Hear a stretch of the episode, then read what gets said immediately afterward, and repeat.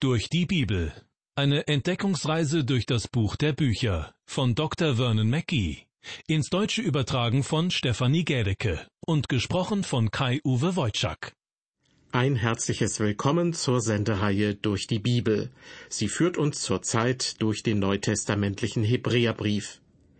In der letzten Sendung war zum Schluss davon die Rede gewesen, dass wir Jesus Christus aufgrund seines Todes in aller Tiefe erkennen können.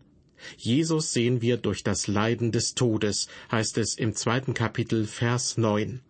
Aber, und das scheint auf den ersten Blick fast ein Widerspruch zu sein, wir sehen Jesus ebenso gekrönt mit Preis und Ehre.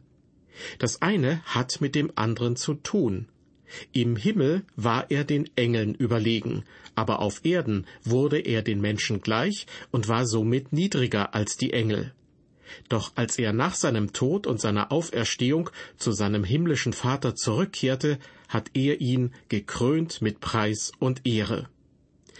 Was der Sinn hinter der Erniedrigung war, nach der die Erhöhung folgte, das werden wir in der heutigen Sendung erfahren.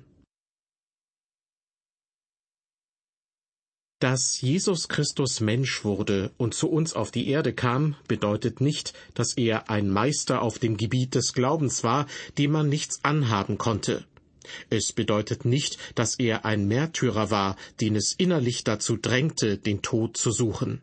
Es bedeutet auch nicht, dass er für alle ein gutes Vorbild sein wollte, dem alle gerne nacheiferten sondern durch die Erniedrigung Christi, durch seinen Tod, wurden in erster Linie zwei Dinge erreicht. Erstens, diese Erniedrigung brachte der Person Christi in der Folge Preis und Ehre. Und zweitens brachte seine Erniedrigung den Menschen das Heil. Ja, durch seine Erniedrigung wurde das Heil überhaupt erst möglich. Anders ausgedrückt, Christus ermöglichte es nicht nur, dass Menschen in den Himmel kommen können, sondern dadurch, dass Gott der Vater ihn nach seinem Opfertod und seiner Auferstehung mit Preis und Ehre gekrönt hat, ihn also verherrlicht hat, zeichnet ihn nun eine Herrlichkeit aus, die er vorher nicht gehabt hat. Hören Sie nun dazu aus Kapitel 2 des Hebräerbriefes den Vers 10. Denn es ziemte sich für den, um dessen Willen alle Dinge sind und durch den alle Dinge sind, dass er den, der viele Söhne zur Herrlichkeit geführt hat, den Anfänger ihres Heils, durch Leiden vollendete. Ein ziemlich komplizierter Satz. Denn es ziemte sich für den. Das bedeutet einfach, dass Gott es für angemessen hielt, so zu handeln, wie es dann in diesem Vers beschrieben wird. Es ziemte sich heißt, es war im Einklang mit seiner Person, und es war im Einklang mit seinem Ziel, auf diesem Weg viele Menschen zur Herrlichkeit zu bringen. Weiter heißt es dann noch über Gott, um dessen Willen alle Dinge sind und durch den alle Dinge sind. Auf gut Deutsch, er schuf alle Dinge und sie sind für ihn da. Wenn man wissen möchte, warum er dieses Universum geschaffen hat, dann lautet die Antwort, weil er es so wollte. Es war sein Wille.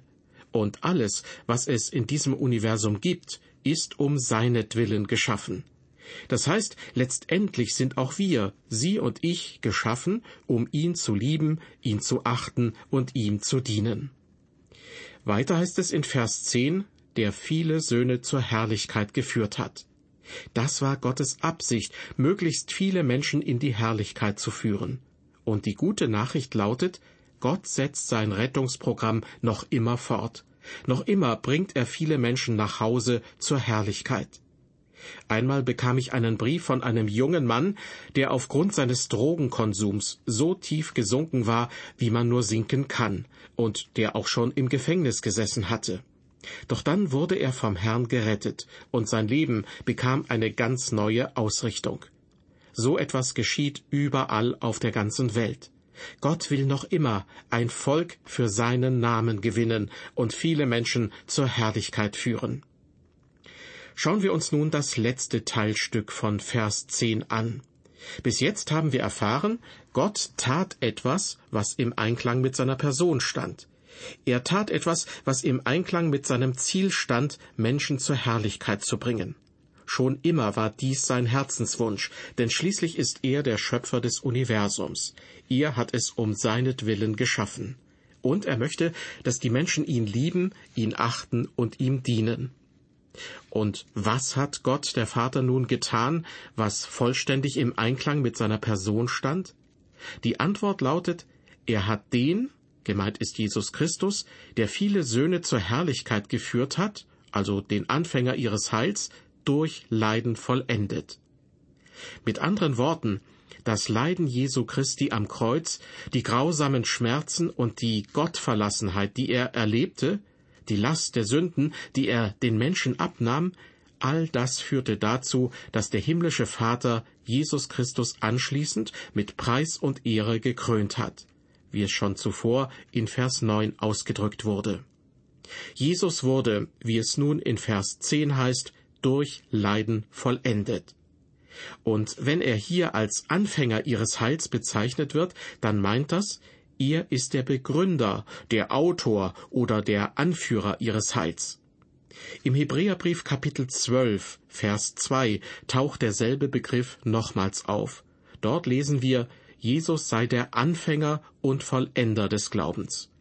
Und in der Apostelgeschichte Kapitel 3, Vers 15 heißt es nach der Bibelübersetzung Hoffnung für alle, Ihr habt den getötet, von dem alles Leben kommt. Man könnte auch sagen, ihr habt den Anfänger des Lebens, den Begründer des Lebens getötet. In der Offenbarung Kapitel 22, Vers 13 sagt Jesus Christus über sich selbst, Ich bin das A und das O, der Erste und der Letzte, der Anfang und das Ende. Das A und das O meint eigentlich die griechischen Buchstaben Alpha und Omega, den ersten und den letzten Buchstaben des Alphabets. Jesus ist der Anfang und das Ende. Er fängt alles an und macht alles vollkommen. Er ist der Anfänger und Vollender des Glaubens. Er ermöglicht unser Heil und vollendete es. Und wie schaffte er das? Indem er auf diese Erde kam und den Menschen gleich wurde. Was tat er, als er auf die Erde kam? Er schmeckte den Tod für jeden Menschen. Er kam, um die Menschen zu erlösen und ihnen das Heil zu ermöglichen. Er offenbarte Gott auf der Erde, und heute vertritt er die Menschen im Himmel. Das wird auch deutlich, wenn er später im Hebräerbrief als Priester beschrieben wird. Ich möchte in unserem Bibelvers, also Hebräer 2, Vers 10, noch einmal auf die Formulierung eingehen, dass Gott, der Vater, seinen Sohn Jesus Christus durch Leiden vollendete. Das bedeutet, Christus wurde vollendet. Er kam an sein Ziel. Er vollendete seinen Auftrag. Und das Besondere, er kam durch das Leiden an sein Ziel, die Erlösung der Menschen. Obwohl er der Sohn Gottes und Gott selbst war, können wir nicht durch sein perfektes Leben gerettet werden. Ja, selbst seine Lehren retten uns nicht. Auch seine Wunder retten uns nicht und auch nicht sein gutes Vorbild. Nur sein Tod am Kreuz rettet uns. Er kam ans Ziel durch seinen Tod am Kreuz. Manch einer glaubt, dass sich Gott von den Menschen eigentlich fernhält dass er ihnen lediglich die Bibel hinhält, während er selbst im Himmel sitzt, auf die Menschen hinabsieht und sagt, Schade, dass ihr in so einem Durcheinander lebt. Aber hier habt ihr die Bibel und ich hoffe, ihr findet euren Weg hinaus aus eurem Schlamassel. Liebe Hörer, wenn das alles wäre, was Gott für uns tut, dann würde auch ich ihm vermutlich den Rücken zukehren. Aber das ist nicht das, was Gott tut. Er kam auf die Erde und wurde den Menschen gleich weil er am Kreuz litt und starb, kann ich ihm vertrauen. Ich kann ihn aufgrund seiner Taten für mich und die verlorene Menschheit lieben. Weiter geht es nun in unserem Bibeltext mit Vers 11.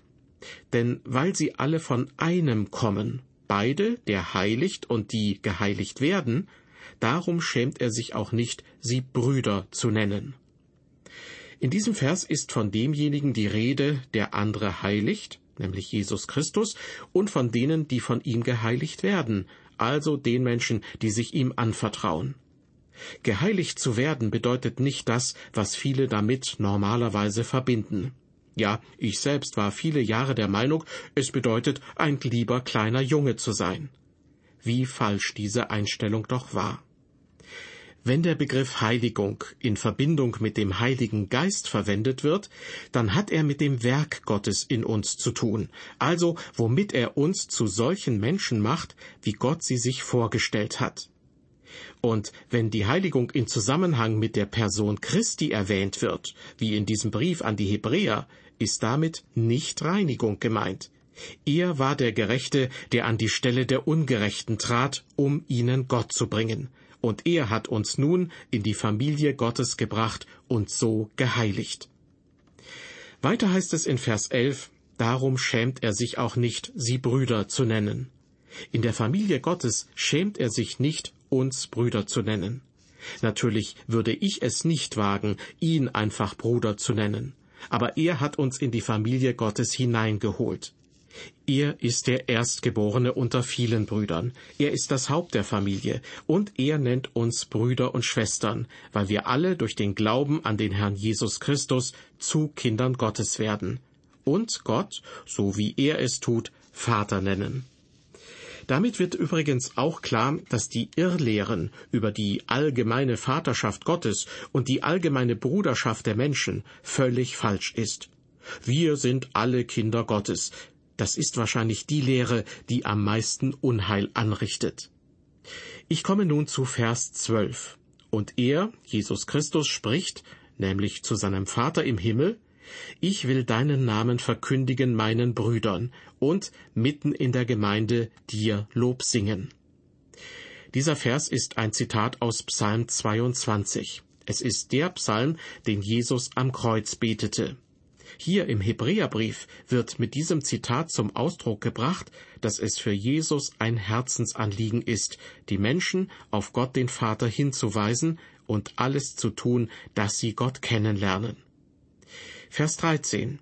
Und wiederum, ich will mein Vertrauen auf ihn setzen. Und wiederum, siehe, hier bin ich und die Kinder, die mir Gott gegeben hat. Dieser letzte Vers enthält zwei Zitate aus dem Jesaja-Buch Kapitel 8. Dass diese beiden Verse aus dem Alten Testament nun dem Herrn Jesus zugeschrieben werden, zeigt, wie der Heilige Geist die Bibel auslegt.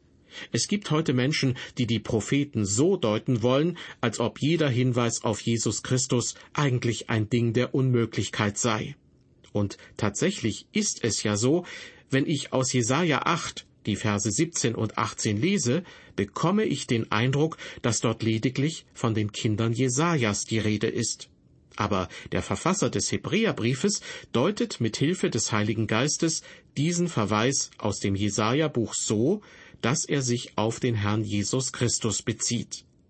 Das heißt, jeder, der den Herrn Jesus aus den Propheten löschen will, widerspricht der Deutung des Heiligen Geistes für das Neue Testament. Bei der Auslegung des Neuen Testamentes sollten wir aber auch unseren Verstand gebrauchen. Hierfür ein Beispiel. Im Johannesevangelium wird berichtet, was Jesus kurz nach seiner Auferstehung zu einer Frau sagte, die eigentlich sein Grab besuchen wollte. Geh aber hin zu meinen Brüdern und sage ihnen, ich fahre auf zu meinem Vater und zu eurem Vater, zu meinem Gott und zu eurem Gott.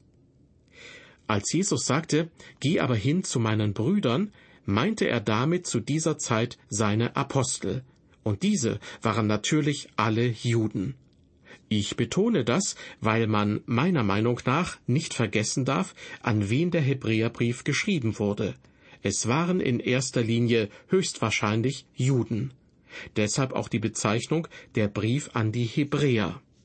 Nur wenn man das berücksichtigt, kann man den Text so deuten, dass er auch für uns heute Gültigkeit hat und die Herzen der Menschen berührt. Weiter geht's nun mit Vers 14. Weil nun die Kinder von Fleisch und Blut sind, hat auch er's gleichermaßen angenommen, damit er durch seinen Tod die Macht nehme dem, der Gewalt über den Tod hat, nämlich dem Teufel. Diese Aussage betont die Fleischwerdung des Herrn also dass Gott Mensch wurde. Hier heißt es, weil nun die Kinder von Fleisch und Blut sind, gemeint sind die Menschen, hat auch er's gleichermaßen angenommen. Das meint, deshalb ist auch er ein Mensch aus Fleisch und Blut geworden. Christus kam auf eine Weise, die niemand erwartet hatte. Die Juden hätten es jedoch wissen können, denn die alttestamentlichen Propheten hatten die Art und Weise, wie Christus zum ersten Mal auf die Erde kommen würde, genau beschrieben. Der schottische Pastor und Schriftsteller George MacDonald schrieb in einem Gedicht Sie suchten nach einem König, der ihre Feinde besiegt und sie selbst zu einem stolzen Volk macht. Stattdessen kamst du als kleines Baby zur Welt, das das Herz seiner Mutter anrührte. Liebe Hörer, weil wir aus Fleisch und Blut bestehen, wurde auch er zu Fleisch und Blut. Und er kam durch die menschliche Geburt auf die Welt, genau wie alle anderen Menschen. Weiter heißt es in Vers 14 unseres Bibeltextes, dass er durch den Tod die Macht nähme dem, der Gewalt über den Tod hatte. Zugespitzt gesagt, er rettet uns durch seinen Tod und nicht durch seine Geburt oder sein Leben. Sein Tod ermöglichte uns das Heil und die Befreiung vom ewigen Tod. Vers 15. Damit er die erlöste, die durch Furcht vor dem Tod im ganzen Leben Knechte sein mussten. Eine gute Auslegung zu diesem Vers kommt von dem Theologen Eugene Schuler English. Er schreibt, das Gesetz Gottes verlangte und verlangt noch immer den Tod für die Sünde. Denn nur wer sündigt, der soll sterben, heißt es im Alten Testament. Und der Sünde sollt ist der Tod, schreibt Paulus im Römerbrief. Jeder Sünder muss die Strafe für die Sünde empfangen. Und weil alle Menschen Sünder sind, hatten sie Angst vor dem Tod und waren aufgrund der Sünde der Knechtschaft unterworfen und dienten ihr und damit letztlich Satan. Soweit die Auslegung nach Eugene Schuler English. Und zu guter Letzt lese ich noch Vers 16. Denn er, Jesus Christus, nimmt sich nicht der Engel an, sondern der Kinder Abrahams nimmt er sich an. Das heißt, als Christus den Himmel verließ und auf die Erde kam, kam er zu den gefallenen Menschen. Sie zu erlösen, das war sein Wunsch und sein Ziel. Dass hier in diesem Vers von den Kindern Abrahams die Rede ist, deutet erneut darauf hin, dass der Hebräerbrief in erster Linie an jüdische Gläubige adressiert ist. Aber das Neue Testament als Ganzes bezeugt uns, dass Christus für alle Menschen gestorben ist, für Juden wie für Nichtjuden. Jesus wurde den Menschen gleich und kann sie verstehen, egal in welcher Lage sie sich befinden. Wenn wir auf ihn vertrauen, können wir die Gnade Gottes empfangen. Das ist eine vielversprechende Aussicht. Deshalb wünsche ich mir, dass auch Sie den Glauben haben, damit Ihnen diese unverdiente Gnade zuteil werden kann. Ich verabschiede mich nun von Ihnen bis zum nächsten Mal auf Wiederhören und Gottes Segen mit Ihnen.